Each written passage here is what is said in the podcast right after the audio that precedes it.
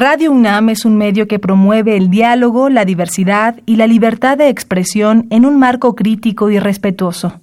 Los comentarios expresados a lo largo de su programación reflejan la opinión de quien los emite, mas no de la radiodifusora. Esto es tiempo de análisis. Esto es tiempo de análisis. Una coproducción de Radio UNAM y la Facultad de Ciencias Políticas y Sociales. Tiempo de análisis. Política debate, cultura, sociedad, economía, periodismo, movimientos sociales. Opina, debate, discute, analiza. Tiempo de análisis. Un espacio donde con tu voz construyes el debate.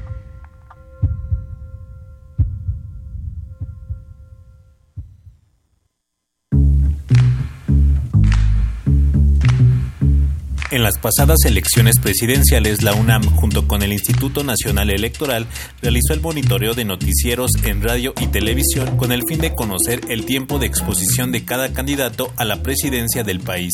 El objetivo general de este fue proporcionar al Consejo General del INE y a la sociedad mexicana información que permita conocer el tratamiento que se da a las precampañas y campañas electorales de las y los precandidatos y las y los candidatos a la presidencia de la República senadurías y diputaciones federales durante el proceso electoral federal 2017-2018 en los términos expresados en los objetivos específicos de la presente metodología en los programas que difundan noticias en la radio y televisión durante los siguientes periodos. Precampañas electorales que iniciaron a partir del 14 de diciembre de 2017 y concluyeron el 11 de febrero de 2018 campañas electorales que iniciaron el 30 de marzo y concluyeron el 27 de junio de 2018, tres días antes de la jornada electoral. Para analizar la exposición en noticieros de los candidatos se tomaron en cuenta las siguientes variables. Tiempos de transmisión, género periodístico, valoración de la información y opinión, recursos técnicos utilizados para presentar la información, importancia de las noticias, registro de encuestas o sondeos de opinión. Adicionalmente, se hicieron públicos los resultados de las encuestas presentadas en los programas de radio y televisión que difunden noticias y que son objeto del monitoreo. Como objetivos específicos, el monitoreo realizó el análisis de información de programas de radio y televisión que difundan noticias de conformidad con el catálogo de programas aprobado por el Consejo General, el análisis de la información correspondiente que permitió conocer el tiempo destinado y trato otorgado a cada partido político o coalición, así como en su momento a las y los candidatos independientes a la presidencia de la República, senadurías y diputaciones federales en los programas de radio que difundan noticias que son objeto del monitoreo conforme al catálogo de programas de radio y televisión aprobado por el Consejo General. La obtención de información desagregada por género con la finalidad de contribuir a la identificación y análisis de las diferencias en el caso de que existan sobre el tratamiento otorgado a las y los precandidatos, las y los candidatos, así como las y los candidatos independientes. La obtención y análisis de la información correspondiente que permitió conocer el tiempo destinado a cada partido político o coalición, así como en su momento a las y los candidatos en los 10 programas de espectáculos, 5 de radio y 5 de televisión con mayor nivel de audiencia a nivel nacional y que son objeto del monitoreo conforme al catálogo de programas de radio y televisión aprobado por el Consejo General otorgar las herramientas para analizar la tendencia de la información difundida en radio y televisión sobre cada partido político o coalición, así como en su momento a las candidaturas independientes. Se realizó la difusión de los resultados del monitoreo cada 15 días a través de los tiempos destinados a la comunicación social del INE, así como en su sitio web y en redes sociales mediante una sección especial que contenga los resultados por entidad federativa en el monitoreo de la cobertura noticiosa y en los medios informativos. Por último, se buscó promover la discusión y análisis de los resultados del monitoreo en instituciones académicas y medios de comunicación. Cabe resaltar que la UNAM no realizó el monitoreo de spots. Los resultados que se presentaron son única y exclusivamente del monitoreo de noticieros que difunden noticias y de los 10 programas denominados de espectáculos o de revista, de acuerdo al catálogo definido por el Consejo General del Instituto Nacional Electoral. Con información de la página oficial de Monitoreo 2018, mi nombre es Ociel Segundo y es momento de un tiempo de análisis. Buenas noches, les saluda Elías Lozada, esto es Tiempo de Análisis, programa radiofónico de la Facultad de Ciencias Políticas y Sociales. Estamos transmitiendo en vivo a través del 860 de amplitud modulada y vía internet hacia todo el mundo en www.radionam.unam.mx. Nuestros teléfonos en cabina son el 55 36 89 89 y la sin costo 01800 505 26 88. También nos pueden seguir en Twitter y hacernos llegar sus comentarios en arroba tiempo de análisis. Esta noche en nuestro programa hablaremos sobre el monitoreo a noticieros en las elecciones 2018, tanto televisión y radio. Y para hablar precisamente sobre este tema tenemos a tres personas que trabajaron en este programa. Las tres son eh, personas que trabajan para la UNAM. Es un programa que la UNAM hizo para el INE. Y es Carmen Vargas, que fue es parte de la coordinación de educación a distancia en la Facultad de Ciencias Políticas y Sociales y participó de forma operativa en el programa. Buenas noches, Carmen. Buenas noches, gracias. Fernanda de la Cruz, exactamente igual. estuviste acción operativa en el programa y también nos acompaña Israel Salazar, que tiene una especialidad en seguridad informativa y él participó desde el lado de sistemas y la protección de estos sistemas este del programa. Buenas noches. Así es, muchas gracias, buenas noches y gracias por la invitación. Pues empezamos, este es nuestro primer programa después de unas buenas y merecidas vacaciones, tres semanotas. Es, este, estamos regresando, tomando ritmo en tiempo de análisis. Tuvimos seis meses muy activos sobre la sobre el análisis, el debate público sobre las elecciones. Ya acabaron. Ganó Andrés Manuel López Obrador de una forma contundente y poco a poco vamos a ir esbozando este ese, e, ese 1 de julio y que terminó en este, eh, eh, eh, este proyecto que estamos presentando hoy, unos días antes, el 27 de, de, junio. Vamos a poner el contexto. ¿Qué es este monitoreo, Carmen? ¿Qué, este, ¿Por qué se hace? ¿Cómo se hace? ¿Por qué lo hace la UNAM para el INE? ¿Y, qué es, y cuál es el propósito? Eh, bien, eh, es un ejercicio que se hace, eh, es un mandato en realidad del, del INE. el objetivo principal es dotar a la ciudadanía de información concisa, precisa, objetiva, ¿no? en cuanto al manejo de la información y al tratamiento, más bien de la información que hacen los medios, en particular radio y televisión, acerca de la información que se va generando a partir de las de las campañas. En este caso, pues bueno, lo trabajamos desde el periodo de precampañas en diciembre. Eh, y bueno, pues es un despliegue pues bastante bastante grande, bastante fuertes. Fueron ocho meses de, trabajo, ¿no? Intenso, eh, intenso, intenso trabajo. Lo iniciamos en, en diciembre, como te repito, eh, en, el periodo de precampañas y después, bueno, ya se, se, se llevó a cabo todo el periodo de, a partir del 30 de, marzo. A partir del 30 de marzo hasta el 27 de junio fue que este, llevamos operando ese año.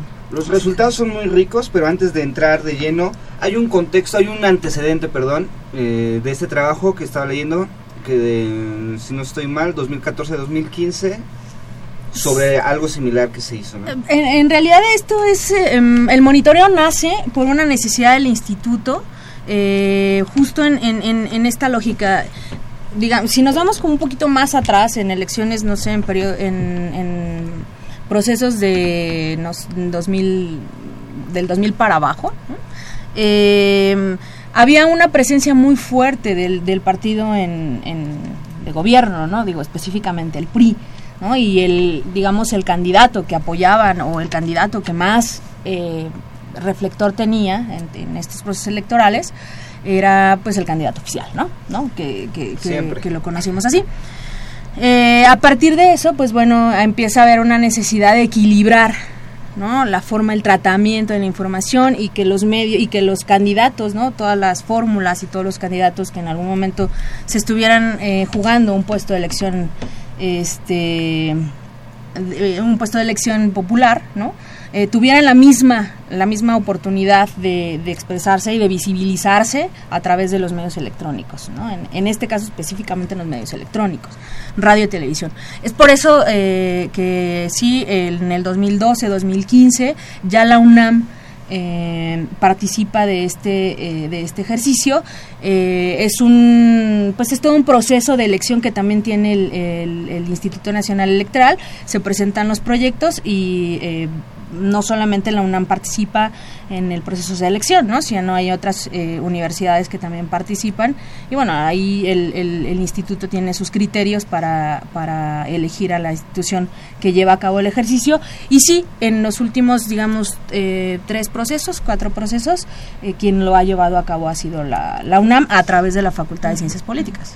Así es, y el propósito a lo mejor clarísimo lo que de decir es tener una equidad ¿no? Estábamos acostumbrados y cada vez nos estamos desacostumbrados a que a veces el partido o el candidato oficial era el que tenía los reflectores y si acaso uno más hacía este, competencia.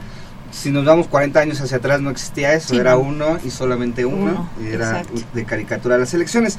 Estaba... Mm, vamos a, desmenuzar qué fue lo que se midió, si fue, es, un mar de información cuando, uh, uh, cuando empezamos a decir, a ver, vamos a hacer un monitoreo de medios y cabe señalar, los platicábamos antes de entrar al aire, que no era un monitoreo de, de las pautas o menciones del INE, sino era un monitoreo de los medios, como en este caso mm, televisión y radio, cómo abordaban el tiempo, ¿no? El tiempo de transmisión que era el cuánto le, dedican, vamos a ponerlo a Naya, Mida, al Peja, a Bronco. Y bueno, ustedes lo hicieron más grande, lo hicieron por partido, por coalición, por candidatos a senadores, diputados, gobernadores. Pero bueno, es un mar de información, entonces la vamos a ir este, desmenuzando. El tiempo de transmisión, el género periodístico, si era una nota, una entrevista, una opinión, em, la valoración y la opinión, que es que para mí, bueno, yo se lo rescato demasiado. Eh, los recursos técnicos con los que se con los que se las notas exactamente. La importancia de las notas y los registros de, encuestas y sondeos de opinión que también este hablaremos más adelante de eso porque en forma de ver eh, se me hace muy interesante. Tiempos de transmisión y géneros periodísticos. Ya empezamos ahí como a, hacer un embudo porque pues no se puede todo no a lo mejor lo, lo granel es el tiempo de transmisión. A cuántos programas eh, fueron nacionales, no fueron nacionales, y cuántos fueron de TV, cuántos fueron de radio. Mira, el número general eh, en precampaña se monitorearon 75 medios. 75. Eh, ya cuando entramos al periodo de precampañas, digo de campañas, perdón, el número se incrementó a 503 medios. Em, ¿Cómo eligen esos medios? El INE es quien elabora el catálogo. Ellos tienen una metodología y si no me equivoco es eh, pues por rating, ¿no? Eh, el más visto, el más escuchado. Sí, en la mañana, en la tarde, eh, de lunes a viernes, este, también había medios en, en, fines de semana, ¿no? Que eran los menos. y por ahí también, pues bueno, estuvieron involucrados o se monitoraron también programas de espectáculos, ¿no? De lo que tú estás hablando es más bien de los criterios metodológicos, que bueno, Fer tiene como más... Eh, claro, eh, los criterios metodológicos son los que mencionabas. Em, son todas esas variables que debieron contener las unidades de información, las que se llamaron en el monitoreo piezas de monitoreo. Eh, tenían em, que contener cada una de las variables que mencionaste acertadamente hace unos momentos para que fueran perdón, consideradas, em, eh, fueran sujetas de análisis, del análisis que hace la, metodología del, propia del monitoreo. Como es un ejercicio, como tú bien dices, que puede tener información eh, sumamente vasta, entonces la metodología se tuvo que acotar, ¿no? O sea, no podemos eh, analizar eh, todo lo que sale de todos los candidatos. Entonces, este ejercicio se fue definiendo justamente nada más a las elecciones federales, de, presidente, diputados y senadores en el ámbito federal. ¿no? Cada una de estas notas tenía que, em, bueno, tenía que distinguirse claramente que fuera uno de los géneros periodísticos que la metodología considera, este, bueno, si tenían o no valoraciones, eso también, em, bueno, en la metodología se puede, se puede consultar, pero por ejemplo en los programas de espectáculos y revistas, que bueno, son vistos por muchísima gente, en esos programas no podíamos considerar, por ejemplo, las valoraciones, ¿no? Aunque claramente se emitían. Por los conductores y por los reporteros principalmente. En asuntos eh, físicos, por ejemplo, de los candidatos, em, de su manera de hablar o de expresarse, ¿no? todas estas cuestiones que en otros eh, noticiarios sí, sí, podíamos considerar, ¿no? en, este, en, los programas de espectáculos y revistas no, porque pues bueno, tienen como más li libertad, ¿no? O sea, son meramente entretenimiento y no como los noticiarios que tienen un rigor eh, informativo objetivo. ¿No? Debieran, debieran no ser, debieran no ser tendenciosos. Y justo, ju justo con esa expresión que haces es una de las partes importantes que, que se puede se puede rescatar del monitoreo eh, es información pública ¿no? entonces cualquier persona la puede consultar puede revisar exactamente qué fue lo que dijo el conductor o el reportero y cómo es que el equipo capacitado de monitoristas pone en contexto esa frase o esos adjetivos, ¿no? Y entonces explican, esto es negativo por tal cuestión y lo ponen en contexto. A partir de ahí, bueno, el monitoreo, eh, los alcances del monitoreo son precisamente esos, describir eh, qué fue lo que pasó, en qué, en qué contexto se dio tal valoración. Pero a partir de esa información, cualquier otra persona que esté interesada en hacer un, un estudio más específico, eh, ahí hay muchísimo material, ¿no? Que creo que como estudiosos de la comunicación, de la política, de la, o sea, y como miembros de la sociedad nos corresponde hacer. Y que ahí hay que hacer una pausa y un comercial. En la cuenta de Twitter de Tiempo de Análisis vamos a subir esa, esa liga del INE, que es vastísima, la información Ajá, es vastísima. Uh -huh. Para todos los estudiantes de comunicación o ciencia política que quieran hacerse una tesis, ahí les claro. salen tres sí, tesis. Es que, a ver, se, sí. las, se las digo, es monitoreo 2018 .ine.mx.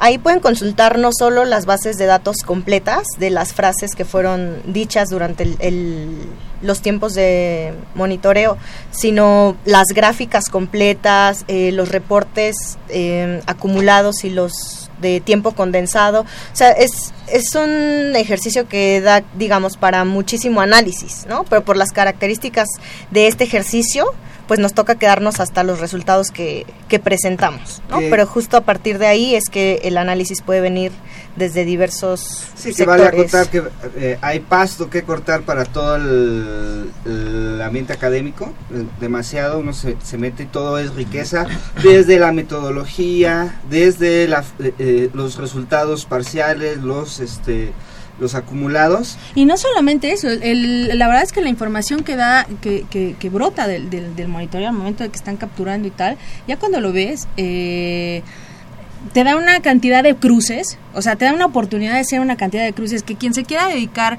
eh, a, vamos, eh, a, analizar el, por ejemplo, el, el, el, rango de tiempo en el cual se presentaban las notas, que a lo mejor para muchas personas es... O sea, no tiene ningún sentido eh, localizar en qué momento, de qué minuto a qué minuto se presentaba la nota de Andrés Manuel o la de, ¿no? O la de, en fin. Pero ese es un, ese es un criterio metodológico que, que da para quien quien tuviera la, la el, el, interés, el interés claro. por hacer una investigación de esa naturaleza lo puede, lo puede hacer perfectamente. Por ejemplo, en este ejercicio se incorporó la variable de género. Entonces es, es una posibilidad más de saber, eh, bueno, en Género este caso... cuadro, ¿no? Género, reportero, reportera... No, más bien candidato y candidata candidato porque candidata. tuvimos eh, como precandidata a Margarita Zavala, ¿no? Y candidata. Entonces, entonces, mientras ella estuvo, en el monitoreo se estuvo reportando qué tipo de valoraciones hacían, por, okay. por, ejemplo, con respecto a ella o a su persona o a su desempeño y el de los candidatos varones. Entonces es otra posibilidad de, de cruzar la información. Que a mí me llamó mucho la atención, nos vamos a meter a, a, la carnita, pero me llamó mucho la atención cuando estaba revisando los números sobre lo que acaban de eh, hablar sobre los noticieros de espectáculos, los cinco más vistos a nivel nacional, tanto en televisión y en radio para darnos una idea diferente a que si estás viendo con Loredo, Hechos AM o eh, La Noche a la Torre o Denise Merker.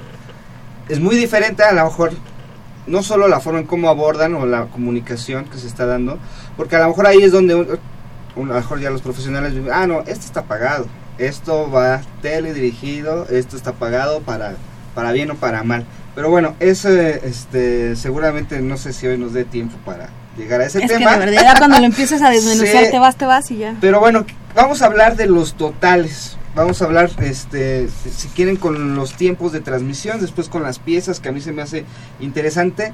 Los totales, para darnos una idea, hubo, no veo mucha este, variedad. Gana AMLO en cobertura de tiempo. Por aquí yo tenía la cifra de 753 horas.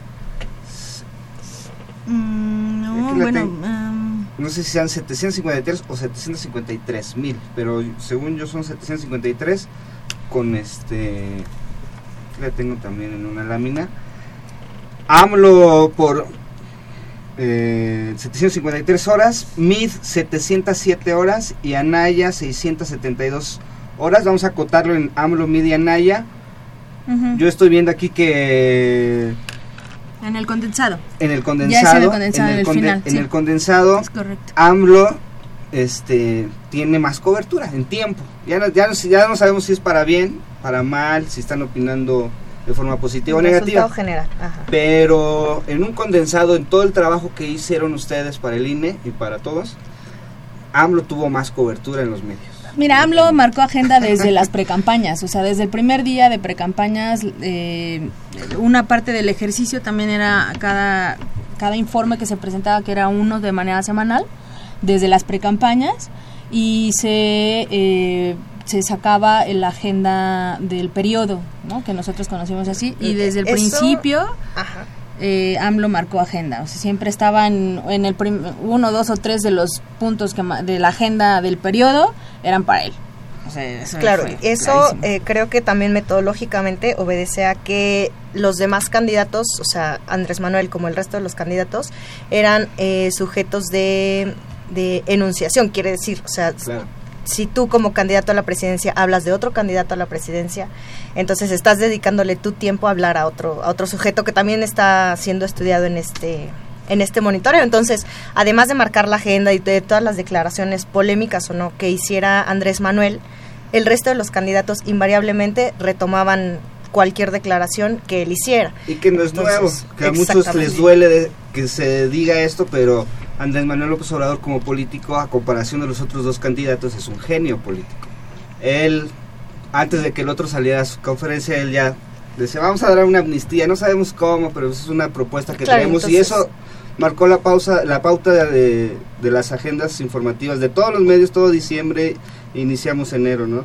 Y cuando empezamos a, a, ver que se desataba la guerra PRI, PRI, PAN o Anaya Mid y todo, él salía con, o sea, él ni lo tocaban y, y- y- y estuve viendo como por los tiempos, exactamente cuando salían esta, eh, estas declaraciones, estas investigaciones de la PGR, ah, es cuando subía el tiempo de Anaya. ¿no? Sí, y, y Y de, y forma y de Y en forma negativo. sustancial y en negativo vámonos a los negativos los negativos en, ya en el en el condensado yo aquí lo tenía negativos Andrés Manuel López Obrador ahí también me llama mucho la atención. Vamos primero a los positivos. Yo tenía aquí eh, 1171 este eh, Valoraciones. valoraciones positivas. 1171 contra 719 de MID estamos hablando de unas 400 menos valoraciones. El doble que Anaya 522 que ya ahí ya o sea había el doble de valoraciones positivas en este caso de AMLO contra el que quedó el segundo lugar ¿no? Entonces a lo mejor ahí también marca un poco la tendencia porque estaba el 2 por 1 como lo quedó como quedó la elección si, queremos menos. cerrar números pero en los negativos es donde a mí me llama mucho la atención y aquí a lo mejor hay una clase de ciencia e historia política contemporánea de México porque hay 6.403 valoraciones negativas contra AMLO o de AMLO, sobre AMLO, contra 3.600 de MID y 3.500 de Anaya, es decir, contra la mitad. Por cada comentario negativo que tenía Anaya o MID, el PG tenía el doble. El doble. Sí. ¿no? Y bueno, yo quisiera ver todos los que cobraron y que bien cobraron por hacer las campañas de Media Naya, cómo quedan ahorita, porque pues toda esa campaña sucia, porque muchas de estas, lo podríamos desmenuzar, fueron notas pagadas, notas insertadas, que sabemos cuáles son las líneas de ciertos programas, que sabemos quiénes son ciertos anchors o conductores que tienen sus columnas en el Universal o Milenio, o en los medios de, nacionales, sabemos cómo piensan su tendencia y que decimos, híjole, si a Ricardo Alemán se le sale criticar a AMLO, pues no es, o sea, ¿Cuál es la novedad, no? Aquí la novedad es que el PG tuvo el doble de, menciones o de valoraciones negativas y no, no funcionó absolutamente para nada. Es mi forma de ver. Eso eh, pues llama mucho la atención. Sí, pero es que tiene mucho que ver con lo que te comentaba Fernanda. El, eh, metodológicamente e, es, es, esta, uh, esta tendencia de, de, tienes al objeto y al sujeto. Y, al sujeto, pues. Denunciación. Exacto. Y entonces ahí sí tú no, eh, pues definitivamente no controla, el medio tampoco tenía la posibilidad de controlar ¿no? las declaraciones de los demás sujetos de enunciación que, que, que, se debían tomar en cuenta eh, con base en la metodología. Y bueno, pues ahí sí los números eh, jugaron como pues así, así como los estás viendo, o sea, es, los números que dices, exacto, los números que dices son son la tendencia real de lo que sucedió.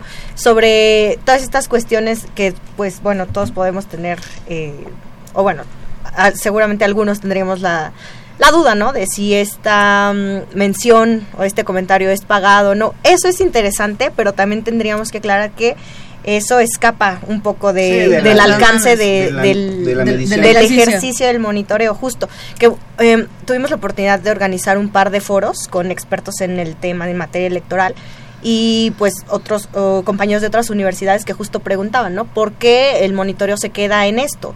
No es porque, yo considero personalmente, no es porque sea un proyecto eh, poco ambicioso, sino porque metodológicamente tiene sus limitaciones, ¿no? Entonces, lo que decíamos en esos foros es que la invitación está abierta justo a que, bueno, o sea, en algún momento el INE tendrá eh, necesidades distintas que seguramente se podrán adaptar a monitoreos venideros, ¿no? Ya sea con la universidad o no. Pero con este, la invitación es a que esta información ya generada con esta metodología, con sus limitaciones y con sus alcances, sea aprovechada de manera distinta para todas las personas que están interesadas. Bueno, ya después de pasar, eh, que, te haya servido para analizar tu voto, tal vez para tomar una decisión, para descartar un candidato, para seleccionar otro. Bueno, ese era uno de los objetivos principales del monitoreo. Pero eh, en realidad es que toda esta información sirve y toda esta información se queda y es pública.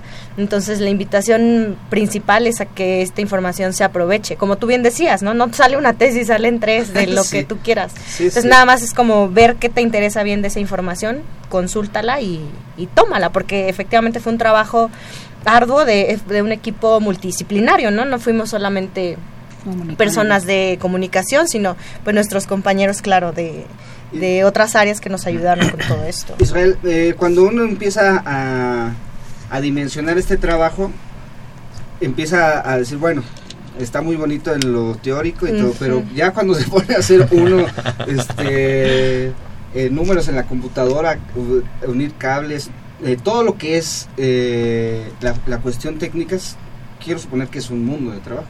Sí, definitivamente ya cuando empiezas a, dimensionar el número de personas que, que, están involucrados en el proyecto, se vuelve esto algo increíblemente grande y complejo. No, no solamente grande, complejo también, ¿no? Porque aparte, bueno, están involucradas muchas variables, ¿no? No nada más el factor humano, sino también el factor, el factor tecnológico, ¿no? Y pues, el factor de la seguridad, que en este caso fue el que me, me corresponde. Así es, me, me, tocó y fue el que fue ¿Hubo responsable. algún incidente, algún algo que, se, que haya causado como cierta alarma de inseguridad? Mira, eh, bueno, el, escaneo, por ejemplo, ¿no? Digamos, eh, en el mundo se dan a todas horas y en todo momento los escaneos de direcciones IP, ¿no? Entonces, como nosotros contábamos con enlaces dedicados vía fibra, óptica, pues era, era inevitable de registrar esos ataques, ¿no?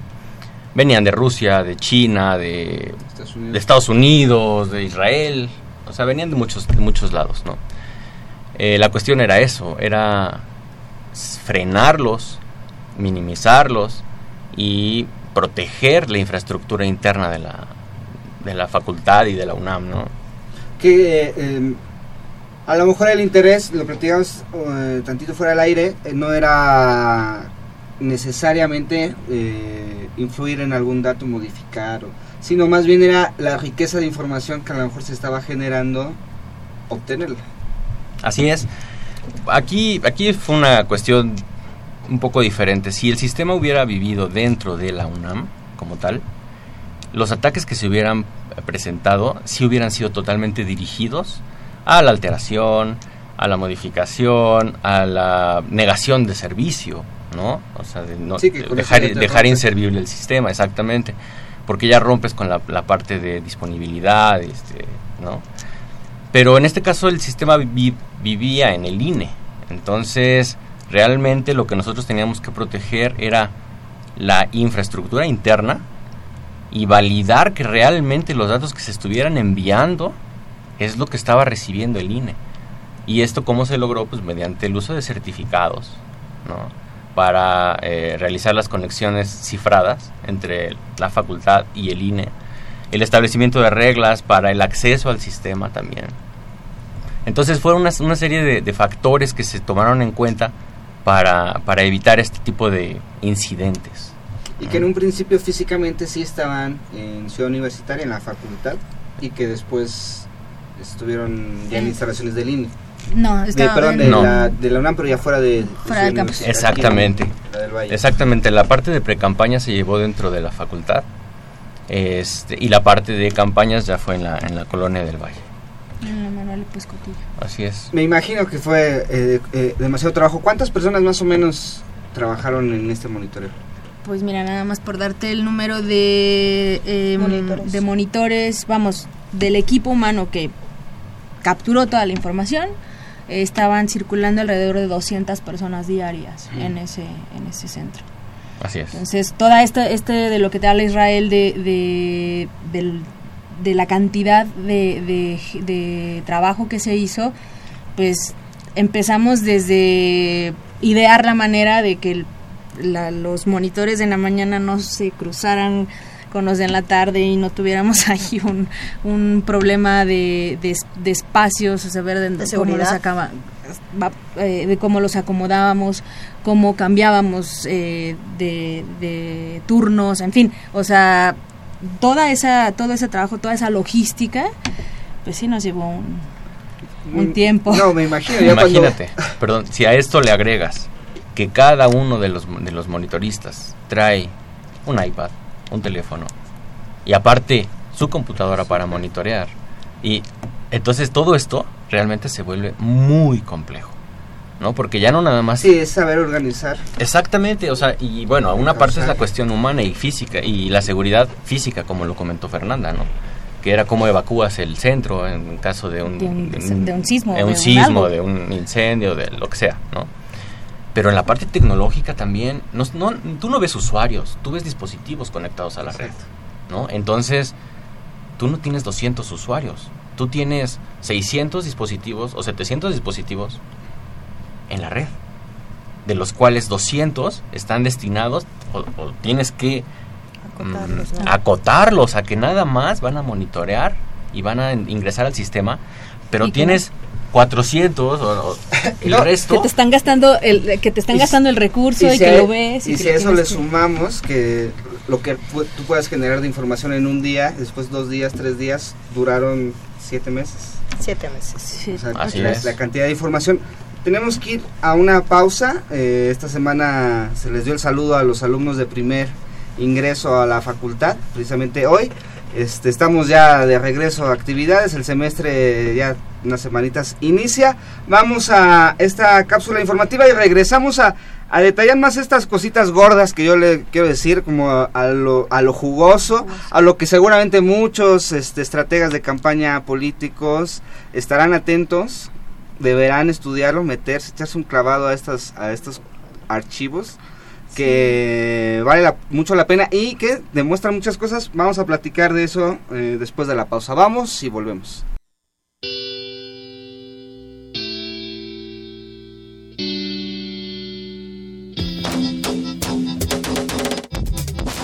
El día de hoy se realizó la jornada de bienvenida para la generación 2019-1 en la Facultad de Ciencias Políticas y Sociales se realizaron las ceremonias inaugurales a las 10.30 de la mañana y a las 4.30 de la tarde. En esta ceremonia de bienvenida, los estudiantes de nuevo ingreso a las carreras de Ciencias de la Comunicación, Sociología, Ciencia Política y Administración Pública, Relaciones Internacionales y Antropología tuvieron la oportunidad de escuchar a la doctora Angélica Cuellar, directora de la facultad, así como a Jorge Rugerio y a Pedro González Olvera. El rector de la universidad, el doctor Enrique Graue, les dio unas palabras de bienvenida a través de una proyección en las pantallas de los auditorios. Al terminar la ceremonia de bienvenida, los alumnos asistieron a las pláticas informativas con los coordinadores de los centros de estudios de la facultad. Los alumnos expresaron diversas opiniones y emociones sobre su ingreso a la facultad, así como las expectativas que tienen acerca de su carrera. Pues hola, yo soy Edith García, carrera de Relaciones Internacionales. Estoy muy emocionada, la verdad tengo unas expectativas demasiado altas. Espero poder lograr mi objetivo y es poder triunfar y viajar y prácticamente vengo aquí con muchos deseos de lograr estar en un, en un punto muy alto. Hola, yo soy Ivette Moreno y para la carrera de Relaciones Internacionales, pues a mí me gustaría igual mucho viajar y hablar diferentes idiomas, viajar a Canadá. me llamo Ricardo César Gudín Bueno, de antropología, contento de, de, entrar a esta escuela, poder reforzar los conocimientos acerca de, acerca de la materia que me agradan. Ah, bueno, mi nombre es Gustavo González Mendoza, eh, voy a estudiar Ciencia Política y Administración Pública y bueno, me emociona entrar a esta facultad que era la que yo quería y a la carrera que yo quería.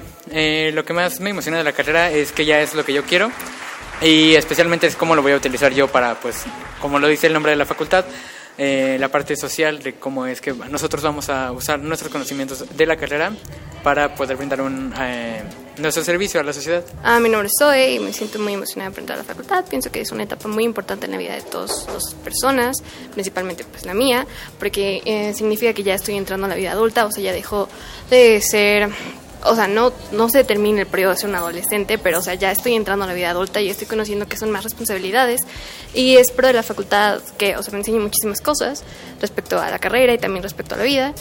Bueno, pues mi nombre es Sofía Espíndola, soy de la carrera de Sociología, pues me siento súper feliz de estar aquí, sobre todo porque lo que espero es poder utilizar a lo que a lo mejor yo quiero enfocarme, que es artes.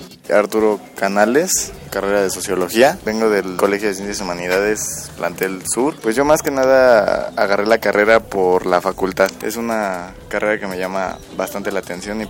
Mi nombre es Luis Gustavo Lomán Santos, voy a entrar a la carrera de Sociología, salir de aquí preparado para poderme dedicar a la investigación y la publicación de los fenómenos sociales. Mi nombre es Yatsiri Guadalupe González Magaña, de nuevo ingreso a la carrera de Ciencias de la Comunicación y pues me siento muy muy feliz de pues haber ingresado a esta gran casa que es la UNAM y pues espero concluir con éxito mis estudios y pues posteriormente hacer una especialidad. Diana Elizabeth Rojas Flores, licenciatura de Ciencias de la Comunicación. Realmente de la carrera espero aprender mucho. De la licenciatura tiene muchos servicios y cultura, no es solo tronco común, es muy amplio lo que tiene. Se puede aprender mucho de todas las carreras, pues espero disfrutarlo mucho porque realmente es lo que quiero. He visto algunas conferencias aquí les recordamos a los alumnos de nuevo ingreso que el día de mañana, jueves 26 de julio, deberán asistir al examen médico automatizado que se realizará en los auditorios Ricardo Flores Magón y Pablo González Casanova. De 9 a 11.30 de la mañana, los alumnos de Ciencias de la Comunicación. De 11.30 a 14 horas, los alumnos de Ciencia Política, Administración Pública y Sociología. De 14 a 16.30 horas, los alumnos de Relaciones Internacionales y los de Antropología. Por último, para los rezagados será de 16 a 19 horas. También les recordamos que la expedición de su credencial será el 13 y 14 de agosto de 10 de la mañana a 2 de la tarde y de 4 de la tarde a 7.30 de la noche en las ventanillas de servicios escolares ubicadas en el edificio A de la facultad.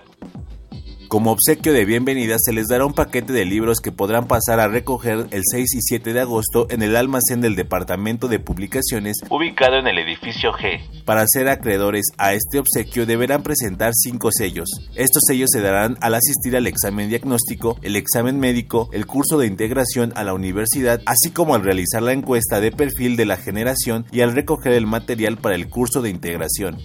Bienvenidos a su nueva casa, Generación 2019-1. Yo soy Osiel Segundo, continúa escuchando Tiempo de Análisis.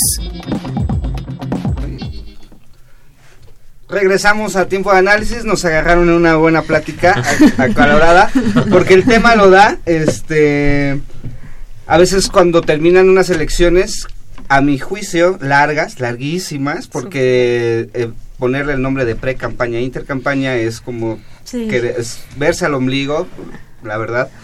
Eh, y llega uno desgastado. Y uno que se dedica a, a seguir diario como periodista, este proceso, pues llega uno al, al 1 de julio ya con ganas de que, híjole, y aparte ese día es el de más chambas para Sí, los que nos ¿no? toca y... Pero llega el otro día donde ya tus familiares, tus hermanos, primos, amigos, dicen, bueno, a ti es tu chamba, te gusta, pero ya no me hables más del peje, ya ganó. O ya no, ya no, ya no hables más de Anaya, ya no ganó. Y, a la- y era lo que a lo mejor ahorita este, comentábamos, el trabajo, que es descomunal, y que ahorita a lo mejor dices, bueno, ya sirve para comentarlo, para la que viene, para que los ciudadanos estén informados, pero creo que hay mucha riqueza en un proceso, es un trabajo de muchas personas, que con el debido tiempo y con una, igual, con una metodología, podríamos sacar resultados este, más adelante sustanciosos. Sí, creo que ahorita el- el- los resultados del monitoreo se convierten como una herramienta esencial para, o interesante, no, si no, si no esencial, interesante, pues para todos los académicos, investigadores, eh, incluso para todos aquellos que diseñaron campañas, ¿no? Que están como todo en este medio de la comunicación política, específicamente en, cuestiones electorales, eh, que les viene bien un poco, o les vendría bien un poco, eh, pues, eh, meterse con, con, con eh, con hacer un examen minucioso de la información, recuperar datos, en fin, hacer cruces. Y yo creo que esta herramienta no solamente, o sea, no se acaba el primero de Y julio, aquí ¿no? se me ocurre una rapidísima. Si hacemos un cruce de información con todo este trabajo, con lo gastado por los partidos políticos exclusivamente para medios, a lo mejor eh, eh, los resultados serían muy asombrosos porque uno pensaría, ajá, uno pensaría que se hace presidente a golpe de billete porque a lo mejor ya ha pasado, pero en esta ocasión no fue así y están los números fríos. Sí, y además estuvo eh, en, en toda esta, en todo este proceso, pues, esto que comentábamos hace ratito, ¿no? Que de pronto eh, Andrés Manuel decía una cosa y todo el mundo se lanzaba a, a hablar positivo o negativamente y quienes hablaban negativamente si eran los del bando de enfrente pues inevitablemente le hacían les- le hacían campaña no entonces al final pues yo creo que esto es esta incluso puede ser una medición no de cómo es que eh, ya estando en campaña pues tendrían no los, lo- los ahora sí que los contrincantes pues saber cómo darle juego al, al de enfrente o no, ¿no? Porque finalmente pues tú estás pagando por un servicio y si sales y le estás dando más bien Pero- reflector al de enfrente, pues... Es también como dice eh, Elías, ¿no? O sea, si no hablas de lo que dijo quien está marcando agenda, simplemente no entras en la agenda. Claro, o sea, y es como... Es Sí, interesante, ¿no? Empezó con la amnistía y cuando todo el mundo se estaba desgastando, dijo, no, y Nestora va como senadora y todos, úchale, ¿no? Y, y cuando estaba Nestora, ¿saben qué? El aeropuerto siempre, ¿no? Y, llegamos, faltaban dos meses y llegábamos cuatro o cinco meses donde Andrés Manuel López Obrador eh, marcaba agenda. Yo quiero hacer una pregunta. Ustedes estuvieron pues, ahí de lleno, no sé si tengan a lo mejor los datos fríos, pero a lo mejor el... Eh, recuerdan dentro del trabajo, ¿cuáles eran los programas de televisión o de radio? Vamos a la televisión con más participación o con más valoraciones o con más menciones. Y, no, no por de- decir, ah, López Dóriga, no, no lo sé, sino para poner como en contexto, decir, ah, bueno, aquí siempre se habló de política y siempre sí hubo una cobertura extensa, aquí fue algo promedio y aquí no se habló nada. Y cuando uno piensa, ay, a lo mejor eh, salen cosas interesantes. Pues bueno, eh, la tendencia es que más los, los medios electrónicos de radio y televisión que más hacían valoraciones son los, eh, los que se encuentran en los estados eh, al interior de la República, quiero decir, no propiamente en la capital, ¿no? Entonces, estados, no sé, de Nuevo León, tal vez por el contexto de... ¿Del que- Bronco? exactamente. Multimedios en este caso, allá, allá está muy fuerte o... Sí. Sí, es que, bueno, ahorita sí como, pues es que de verdad, era, es un listado, pues 503 y de pronto no los tienes como tan, tan, tan Pero- a la mano, pero sí tiene toda la razón, es, eh, en el norte, otro que le digo medios que yo recuerdo que eh, Oaxaca no en Oaxaca y en Guerrero también las valoraciones eran durísimas. medios locales, no quiero decir que se encuentren dentro de, de algún estado de la República, sino medios locales, por ejemplo, eh, López Doriga que mencionabas se transmite en todo el país, ¿no? Entonces eran como más mesurados, ¿no? Al decir eh, no calificar, o sea, solamente, digamos, informar sin Sí, la estructura sin valorar. un, de un noticiero nacional, yo trabajo en un noticiero nacional, sí es muy estricto, diferente. A veces cuando dices, sí, vamos a la local de Ciudad Valles, ¿no? Y ya cuando llegas y ves, dices, Sí, ay, caray, conductores de, de, digamos, o sea, regiones pequeñitas que eh, se conocen, o sea, mencionabas al candidato y era imposible que alguien no lo eh, a, a diputados, por ejemplo, a- o a senadores, ¿no? Se descosían diciendo que, Que no- sí, contaminó tal río y, bueno, calificativos. Era casi imposible tipo. que no hubiera un juicio de opinión. Exactamente. Sí, sí. ¿no? Y lo que sí es eh, inevitable, bueno, eh, radio. En radio, o sea, Sí, sí. sí, ahí es en donde las valoraciones estaban hasta arriba, ¿no? Porque televisión sí era muchísimo más, este... Son más caros. Sí, son más caros. Sí, No, ¿no? veámonos- Supongo que las multas de iban a forma ser real es más caro una nota de 7 minutos con Loredo en Hechos AM que si lo repartes a 30 estaciones Sí. este, en, en el interior de la República. Sí, sí, sí. Entonces, radio. en radio sí, el, las valoraciones y los conductores sí se dejaban ir, este, pues así como se les... Y que digo, ahí es, es una chamba que incluso a mí me gustaría empezarle a decirle, bueno, a ver, vamos a, a calificar cuáles eran los programas, porque bueno, te haces una idea, ¿no? Muchos en esto que llamamos la opinión pública, pues nos forjamos una idea de que no, no, pues si no, antes, si no salía en 24 horas, pues no existía, No. Ahora creo que la, volti- la, la tortilla se volteó de forma radical. En- digo, aquí, y aquí yo también cuando empecé, oye, pues ¿dónde está el Reforma y el Universal? ¿no? Yo ya dije, no, pues seguramente fue ya es demasiado trabajo y muchísimo más si nos metemos a- al nuevo Internet. Eh, Sí, de de que es Twitter, Facebook Internet. y todas las redes. Sí, no, y por ejemplo todos los, los noticiarios que están, que se transmiten a través de internet solamente, que son, eh, que tienen posibilidad o so- solamente a oírlos o a, a verlos, este, pero eso sí no se tocaron, ¿no? Y, y, pues no, es que no hay manera, de verdad que la cantidad de información... Sí, así como era la seguridad, entonces, Israel, imagínate. Imagínate, con pobre. Israel, hubiera estado muchísimo más ¿Qué es lo que Israel? Cuando renuncia Margarita, ¿no? que ya se veía, ¿no? desde el domingo ya había columnas, sí, se va a bajar, se va a- y, y nada más era rascarle, ¿y quién está inyectando dinero? ¿Le va a seguir inyectando? No, así se va a bajar. Tardó tres días un- y, Y se baja, pero a ustedes los pone a, como decimos, a parir chayotes porque el trabajo en serie que estaban haciendo se modifica. Sí, bueno, definitivamente el cambio principal fue en el, en el sistema, ¿no? Como lo comentábamos. El, el cambio en producción, que sabemos que es súper delicado y que no hay margen de error.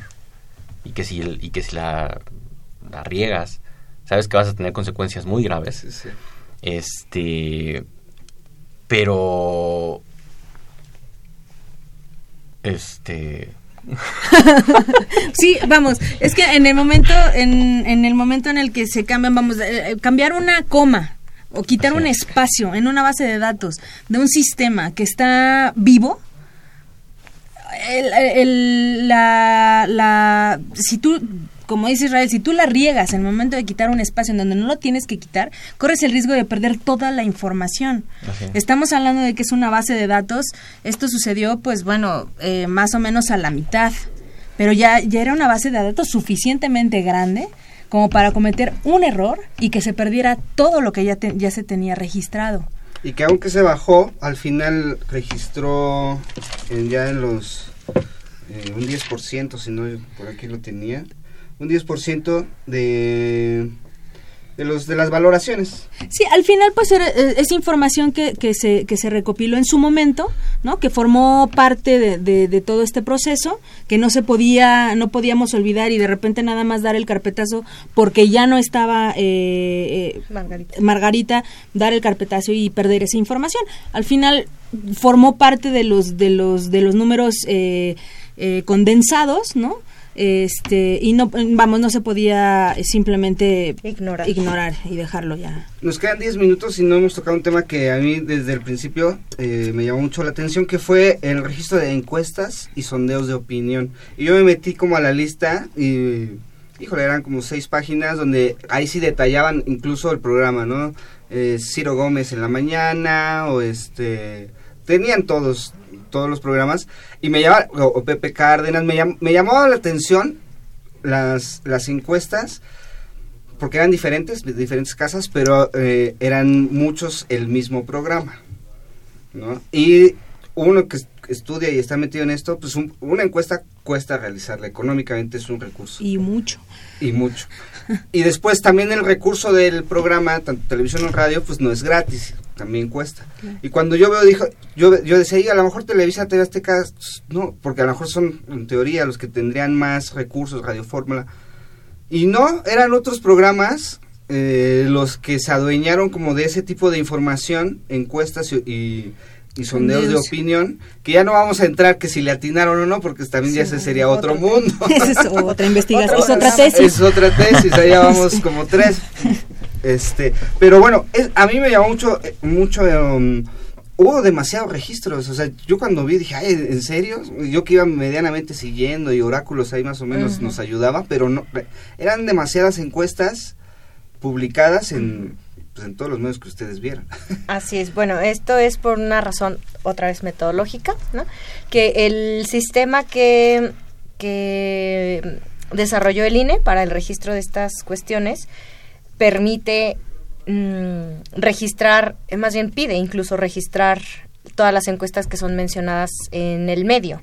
Entonces, si el conductor de repente retoma em, la última actualización de las encuestas eh, que INE aprueba, la menciona y los monitores eh, registran la, encuesta y registran los resultados, es decir, en qué noticiario. Em, no recuerdo bien si era también en qué espacio del, noticiario se mencionaba, pero registraron el noticiario, los resultados y la casa encuestadora. Es por eso, o sea, si se mencionaba, digamos, dos o tres veces, a lo mejor era el, número de veces que se tenía que, que registrar. Creo que esa es una de las, de, las razones. Y, por ejemplo, eh, Oráculos era la que retomaba varias encuestas. Entonces reportaban eh, esa, esa encuesta con todos los resultados. Entonces ahí dicen encuesta tal, eh, sí, sí, que a mí, me llamó la atención porque eran demasiadas. Incluso había casas encuestadas que yo no había, no tenía en el radar. dije, ah, bueno, o sea, perfectísimo como para irla siguiendo. Había otras donde especificaba, no se especificó que hubo un trabajo de... que no había una vitrina, metodológica. Exacto, porque incluso hubo eh, sondeos, ¿no? En Facebook o en Twitter, ¿no? Que estaban, eh, que, se que se retomaban dentro de los mismos espacios y que bueno pues según la metodología eh, se debían registrar este pero bueno no necesariamente eran pues Mitowski o así no no, y digo y ese ya sería otro mundo hacer una, una un monitoreo de lo que sale en redes sociales Claro, y yo insisto con el, la cuestión de que justo ahí hay muchísimas posibilidades de estudio, ¿no? O sea, revisar estas encuestas y ver quiénes cumplían con la vitrina metodológica, quiénes no, cuál era la tendencia, ¿no? Y comparar todos estos resultados. Sí, la tendencia de cuál, porque yo veía varias que no cumplían con la, con la vitrina metodológica y se repetían a veces en varios medios. ¿no? Y dices, sí, híjole, como para... Y era una tendencia distinta. sí, completamente. Sí. sí. Eh, ¿Qué eh, pensando rápido ya para 2018, ¿qué se le podría agregar a esta, a esta metodología? Que si bien la pone el INE y es la que medianamente lo, va planeando, pero ustedes que ya les tocó hacer esta chamba chambota, este, ¿qué podrían ustedes agregar, mejorar, este, en cuanto al monitoreo? Pues bueno, yo eh, personalmente y como estudiosa de la comunicación, yo consideraría que podríamos ampliar en la variable género, ¿no? Es decir, no solamente consultar si, si, si participan candidatos o candidatas, sino de qué manera se, se habla de las candidatas. Se la información. Exactamente. Y, por ejemplo, en cuestiones de trayectorias profesionales, ¿a qué se le da más peso, no? Encontrábamos eso eh, por ejemplo, valoraciones positivas para candidatas a cargos federales, era, es usted es muy guapa, qué bueno que acabó pronto su escuela, y es también madre de familia, qué honorable. Y no quiero decir que no sean características valiosas. Lo que quiero decir es que, por ejemplo, en comparación con, claro. con en comparación con los candidatos varones, era este qué destacado su trabajo, sus políticas públicas, qué buenos resultados han tenido. Exactamente. Entonces, esto únicamente en esta ocasión se queda eh, también para revisión en las valoraciones tanto positivas como negativas, pero bueno, a lo mejor podríamos explorar, a mí eso me, me encantaría, ¿no? Como parte de la universidad, explorar em, que esa variable se pueda conjuntar con otras y, y concluir algo algo más, ¿no? Decir por qué a las, bueno, entiendo por qué después, pero más bien qué podríamos hacer como universidad aportar para que exacto, para Cambiar, que no fuera transformar. no fuera así, ¿no? Insisto, no quiero decir que ser una buena madre no sea una valoración positiva, ¿no? O que- exactamente, sino que ¿por qué se hacen, por qué a un candidato no le dicen qué buen padre eres, ¿no? Cuando desempeña el mismo tipo de trabajo. Por ejemplo, Sí, yo la- podría decir eso. Es, es un buen apunte la lucha de género. No sé si en, en el espectro podríamos ya para dentro de tres años incluir Twitter. No lo sé. Pues lo que pasa Pues- es que son estados completamente distintos, Sí, ¿no? claro, Ya? claro, y di- bueno, de alguna forma si estamos viendo ahorita la infraestructura que necesitamos para llevar este monitoreo, este realmente se necesitaría reforzar y ampliar la a infraestructura. trabajar desde ahorita. Y la infraestructura, sí, claro, porque si así, si aún así en la infraestructura se notaba cuando se dieron los debates, por ejemplo, ¿no? Ajá, claro. eh, que esperábamos las valoraciones, el incremento en el tráfico de salida, o sea, digo, porque al final de cuentas el, el noticiario se descarga y listo, ¿no? Tiene la- el contenido. Pero lo que se subía al sistema sí incrementaba de forma, de forma muy importante. Imagínate cuando se bajó, por ejemplo, Margarita, ¿no? O sea, también. O el primer debate que para mí fue el... Sí, sí, sí, fue un boom. Y entonces, en cuanto. Y ahora imagínate, si le agregas Twitter, si le agregas redes sociales. O Pues sea, otras 300 personas. Exacto. ¿no? Porque Y- no habría forma. Eso es en, en humano, ¿no? Pero en tecnológico, o sea, sí igual. también es... es obedece también es. a otras cuestiones, o sea, no, yo creo que la UNAM no podría empezar a trabajar en un sistema de tal magnitud porque, pues bueno, como bien dijo Carmen, ¿no? Participan otras universidades en el proceso de selección, entonces nada garantiza que la universidad tenga a que volver a hacer Ujú. eh, específicamente a través de esta facultad, o sea, son muchísimas cuestiones que... A lo mejor compartir el trabajo. Exactamente. ¿no? Se nos ha acabado el tiempo. Muchas gracias Israel, Fer, Carmen. eh, por muchas estar gracias aquí. Gracias a ustedes. Muchas gracias, felicidades por este trabajo. Eh, medianamente yo lo tenía eh, en la mira, pero ya ahora que me metí a estos dos, tres días eh, para atrás, qué buen trabajo, riquísimo trabajo para la academia. Ahora, queda para la academia, netamente. Eh, seguramente algunos periodistas retomarán para alguna buena nota Buen estudio. y para lo que viene, ¿no? Y, y habrá Así tiempo es. para seguir porque se nos acaba. Muchas gracias, muchas gracias a ustedes que nos han acompañado. Estamos de regreso ya después de tres semanas de vacaciones. Esto ha sido tiempo de análisis. Los esperamos la siguiente semana, también el miércoles, también a las 8 de la noche. Muchas gracias y buenas noches. Buenas noches, una excelente noche a todos. Esto fue Tiempo de Análisis. Una coproducción de Radio UNAM y la Facultad de Ciencias Políticas y Sociales. Tiempo de análisis.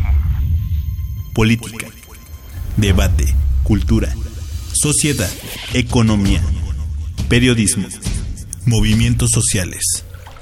Opina, debate, discute, analiza. Tiempo de análisis. Un espacio donde con tu voz construyes el debate.